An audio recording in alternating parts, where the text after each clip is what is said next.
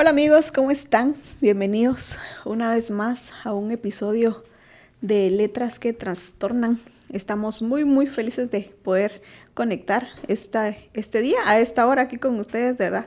Qué alegre poder encontrarnos por acá. Hoy me encuentro con mi queridísimo amigo Ever. ¿Cómo estás, Ever? Hola Michelle, qué gusto, qué bendición, fuerte. Gracias, igualmente. Ha sido un placer coincidir en esta ocasión y esperamos que que sea un episodio lleno de bendición, ¿no? Que así sea. La verdad es que, no sé tú, pero este libro está muy bueno, está muy bueno. Y ha sido de una, una bendición para, para nuestra vida. Yo sé que también para la de todos los que nos escuchan, ¿verdad? Pero especialmente el capítulo de hoy, creo que, y lo hablábamos hace un ratito, ¿no? Eh, destapó muchas cosas interesantes sobre, sobre la palabra, sobre el Señor. Y recordando un poquito, en los capítulos anteriores hablábamos acerca de los senderos de oración y quisiera empezar por eso. Ya escuchamos a nuestros amigos hablar sobre esto, pero em, hoy vamos a seguir en, en, la misma línea, hablando de uno de los caminos para que aprendamos a orar de la forma correcta. Y el capítulo de hoy es el número 7 y se llama Venga tu reino. Y, no sé, pero a mí, a mí me encantó. ¿Qué te pareció a ti? La verdad es que como te dije antes que empezáramos a, hablar, me confrontó bastante porque daba unos datos que al final yo decía no les ponía atención, sino que solo escuchaba el contexto del versículo, pero no sabía específicamente a qué se refería, a muchas cosas. Y creo que nos va a poder aclarar un poco el panorama de qué es para nosotros esto, ¿verdad? venir al, al reino. Claro, y es que como con la oración y como con muchas cosas en la vida, creo que cometemos el error de verlo todo de forma superficial, ¿verdad? Incluso cuántos de nosotros no, no hacemos o hicimos en algún momento el Padre Nuestro. Y ni coco le ponemos a lo que estamos diciendo, sino se, se vuelve una repetición cualquiera, ¿verdad? y el detenernos un segundo y profundizar en palabra por palabra, en párrafo por párrafo, lo que estamos hablando, lo que estamos diciendo, de verdad que abre nuestra mente y es lo que sucede acá. En, esta, en esta parte de la oración eh, decimos, y porque lo, hemos dicho todos, ¿no? Venga a nosotros tu reino. Pero ¿qué significa cuando decimos venga a nosotros tu reino? Y era lo que hablábamos hace un rato, ¿verdad? Uno se ni se imagina nada, pues solo lo dice por decir y no, no presta atención a, lo que está hablando, pero es una parte muy importante. Y quisiéramos empezar em, definiendo lo que, lo que es el reino, o lo que es un reino, no el reino específicamente, sino un reino cualquiera, ¿verdad? Y la verdad es que yo siempre digo que soy malísima para recordar fechas, datos, nombres y, te voy a dejar esa parte complicada a ti. Fechas.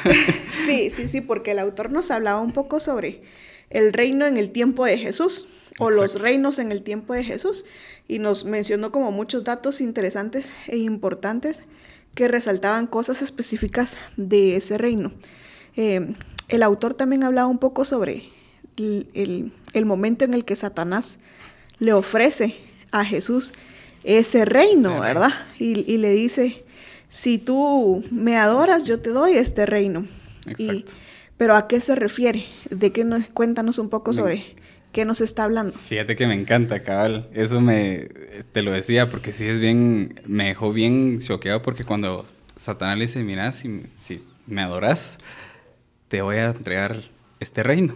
Y siempre nos hemos imaginado que es una te muestra una gran ciudad y wow, voy a gobernar todo esto, digamos. Entonces, me impresionó mucho porque cabal el autor nos dice qué es lo que le estaba mostrando en ese momento el enemigo a, Jesús. Y te voy a dar esos datos, ¿no? porque son bien, bien. interesantes. en, en, ese momento en Israel, cuando el, el enemigo le está dando esto, estaban viviendo bajo el imperio de los romanos. Eso estamos hablando que fueron 27 años antes de Cristo. O sea, es un dato bien, bien, bien histórico. Bien, histórico. pero a lo que voy es de que le estaba enseñando el enemigo al Señor el, esto, el reino de los egipcios, ¿sí? Eh, o sea, los egipcios, los asirios, le estaba mostrando también los caldeos, los persas y los, los griegos, todo lo que era específicamente mm. el imperio de ellos.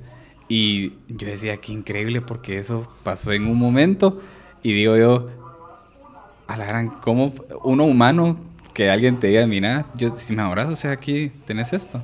Y cómo el enemigo le responde, y lo que me gusta es su respuesta, o sea, le respondía con un versículo que es, em, déjame aquí lo encuentro, dice, adora al Señor tu Dios y, y, y sírvele únicamente a Él, Mateo 4, 9, 10.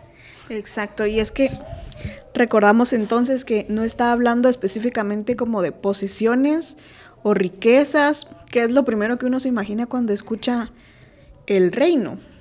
Eh, Satanás en ese momento le está hablando a Jesús de cosas más o lo que significaban esos reinos en ese momento, ¿verdad?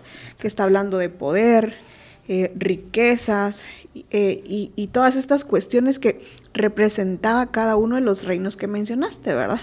Correcto. Y ahí en la lectura nos hace mención a muchas de esas cosas que cada reino específicamente tenía y era lo que Satanás le estaba ofreciendo a Jesús.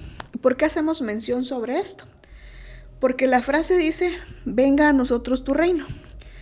Y así como está el reino, está el reino de Dios. O sea, no es lo mismo el reino que el reino de Dios. ¿Y qué es el reino, dijimos? Todas estas cosas que, que Satanás le estaba mostrando a Jesús en ese momento. Que era de este mundo. Exactamente. Y dice el autor em, que eh, en ese momento Satanás está hablando del, del reino de las tinieblas.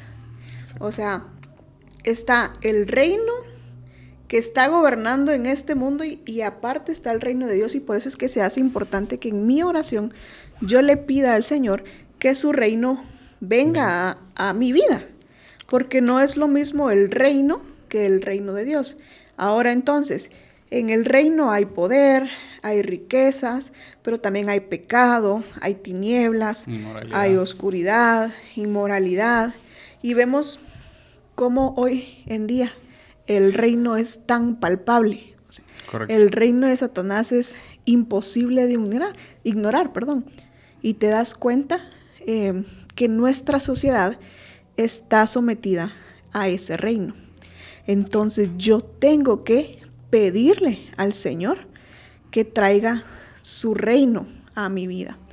Y si el reino es esto, el reino de Satanás, tinieblas, lujuria, poder, em, rencor y todas estas cosas que dijimos entonces, ¿qué es el reino de Dios? Entonces, ¿qué es lo que le estoy pidiendo? Totalmente. Necesito estar em, completamente consciente de lo que yo le estoy pidiendo al Señor. Y yo creo que este es un error que cometemos a cada rato, ¿verdad? Que hablamos por hablar, pedimos por pedir, pero nunca estamos conscientes de lo que estamos diciendo, ¿verdad? Eso me encanta, ¿sabes? Porque al final el Señor, es que el Señor es tan, Jesús fue tan increíble en su momento porque él, él dice, lo dice en Marcos 10:23, y lo dice, Jesús dijo que mm, difícilmente entrará al reino de Dios los que confían en las riquezas. Y exactamente ahora ya viendo el contexto de lo que estamos hablando y todo, se refería a las riquezas que da este mundo.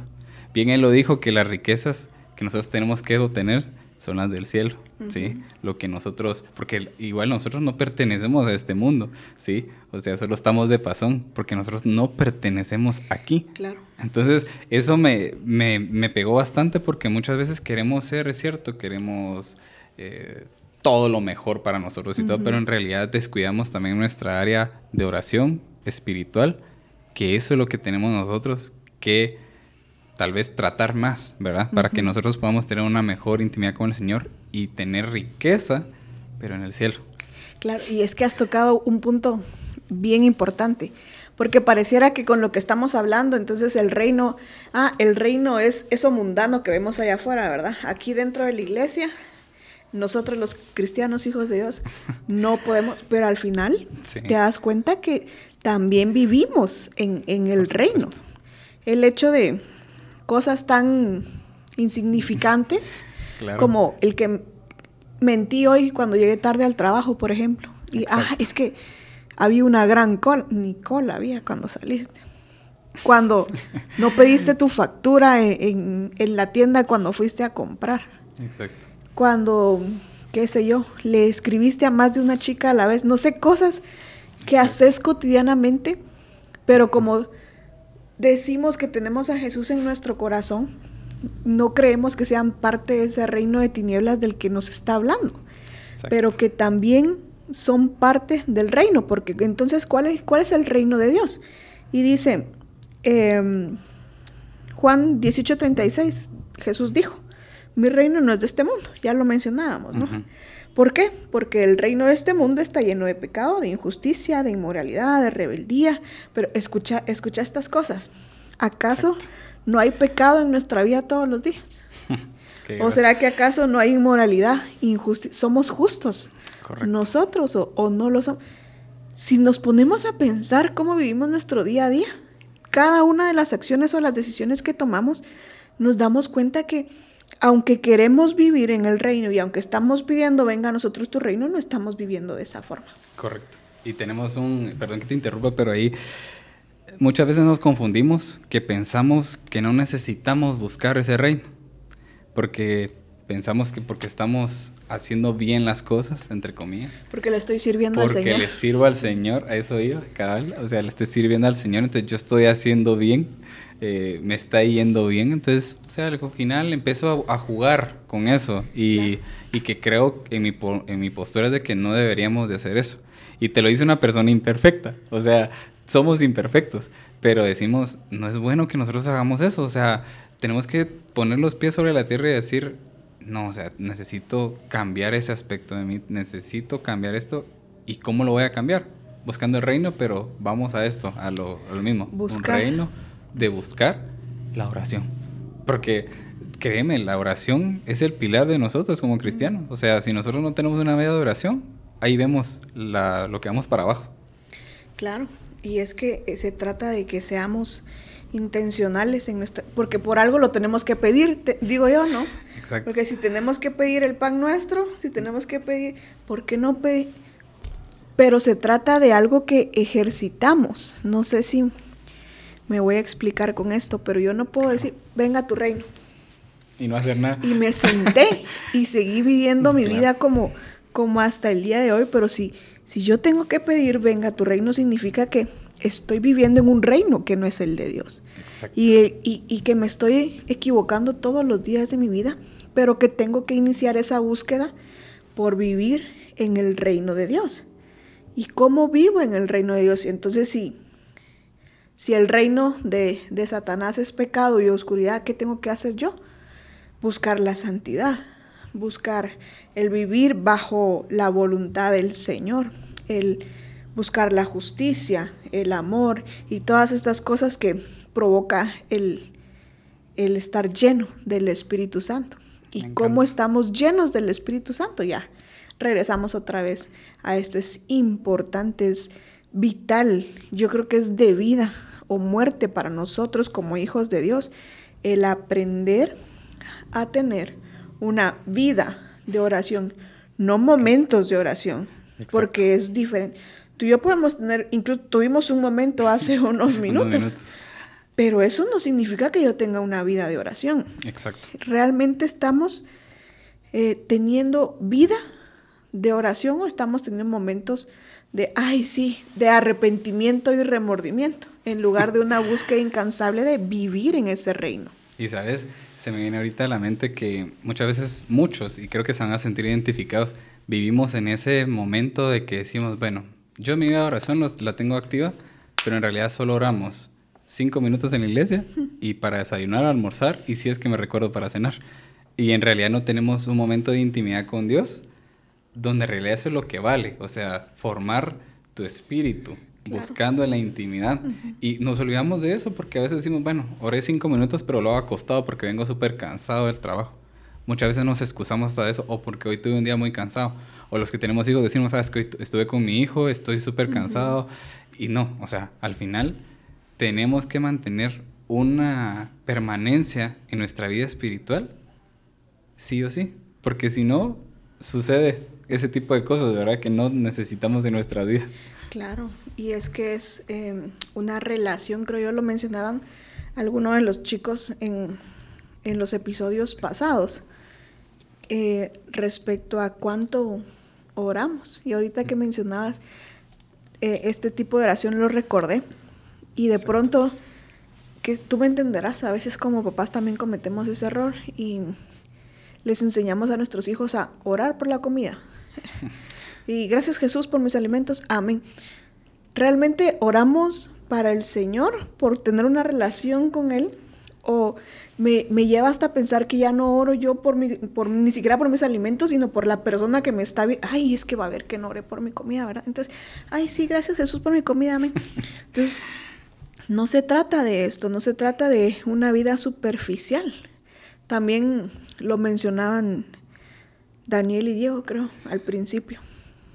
Es una relación, es conocer profundamente a alguien. Yo no puedo esperar em, querer pasar más tiempo con alguien si yo realmente no lo conozco. Y es incómodo a veces estar con alguien como que... ¿Qué le digo? ¿Cómo le digo? me acuerdo que Julio a veces me dice, mi amor, si ya no sabemos de qué hablar, ahí me salva. Porque no tenemos una comunión constante, ¿no? Y es lo que necesitamos. Para establecer el reino de Dios en nuestra vida, necesito tener una relación constante eh, con el Señor, obviamente, necesito conocerlo a profundidad. Y te voy a leer Romanos 14, 17 dice, porque el reino de Dios no es cuestión de comidas o bebidas, sino de justicia, paz y alegría en el Espíritu Santo. Era lo que, lo que decíamos, ¿verdad? Si todo lo que ya dijimos es el reino de las tinieblas, eh, esto es lo que nosotros deberíamos buscar, la justicia, la paz, la alegría. ¿En qué? En el Espíritu Santo, no en las cosas que que tenemos. Y yo no sé si de repente te ha pasado que oras ya solo como una lista de peticiones. A mí por mucho tiempo me pasó que, ay Señor, em, te pido por esto, mis papás y mi... Ya era una intercesión. Ajá, sí, yo llegaba con mi gran lista, o sea, la verdad es que yo nunca, desde que tengo memoria, no creo en Santa Claus. Pero en este, ¿sabes? En estos podcasts me di cuenta que por mucho tiempo yo tenía, y con la predica de Daniel el, domingo, yo caí en cuenta que durante mucho tiempo en mi vida yo le otorgaba esa... Ay, espero que Julio no escuche esto porque le va a dar la razón, fíjate.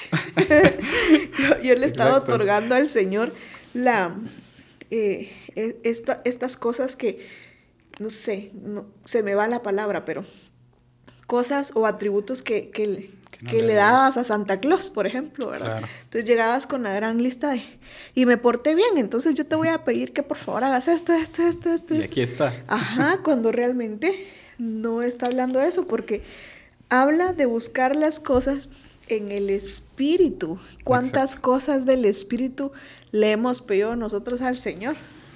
Es que, mira, la verdad es que sí, es que tocaste un tema bien, bien interesante, pero muchas veces dejamos también atrás porque se vuelve una, manera de interceder, por lo que nosotros queremos. Señor, yo quiero esto, yo intercedo por esto, te pido por esto. Eh, pedimos por nosotros mismos y muchas veces pedimos por nuestros amigos también, pedimos por la iglesia, pedimos por todo el mundo, pero nos olvidamos en realidad que eso es cierto. Nosotros necesitamos orar eso también, ¿sí? Interceder por esto, pero ¿cómo está mi vida? O sea, qué es lo que me está interesando a mí. Le estoy pidiendo al Señor buscar más de Él. Estoy pidiéndole que me abra los ojos para poder entender muchas cosas que ahorita no, no estoy entendiendo. Y te hablo de esto porque son procesos que al final eso te hace una vida de oración. Te hace a que empieces procesos. Claro. Ves frutos. Yo me he dado cuenta, ¿verdad? O sea, no sé si... Claro, y es, es totalmente normal que de pronto, ay, no es que cada vez que yo empiezo a buscar al Señor tengo problemas. mejor Mejor ahí estamos bien, ¿verdad? Pero es, es parte de, tu proceso de, crecimiento. Yo creo que es necesario. Y como decías tú, necesitamos también aprender a, a no ser egoístas y pedir no solo el reino para nuestras vidas, principalmente para nuestras vidas, porque me, lo mencionaba el autor. No puedo pedir algo para alguien que yo no tengo, ¿verdad? Pero no quiere decir que yo no tenga que interceder por los demás. Y entonces me veo en la necesidad de eh, tener que pedir por, por mis amigos. Y sabes, es bien interesante porque a la qué, qué mal oraba yo en mi vida, pero yo acostumbraba, a, ay no, yo no te quiero pedir por mí, te pido por todos los demás.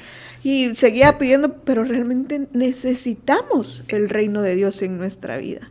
Porque si yo no lo vivo, ¿cómo espero que los que están a mi alrededor lo vivan?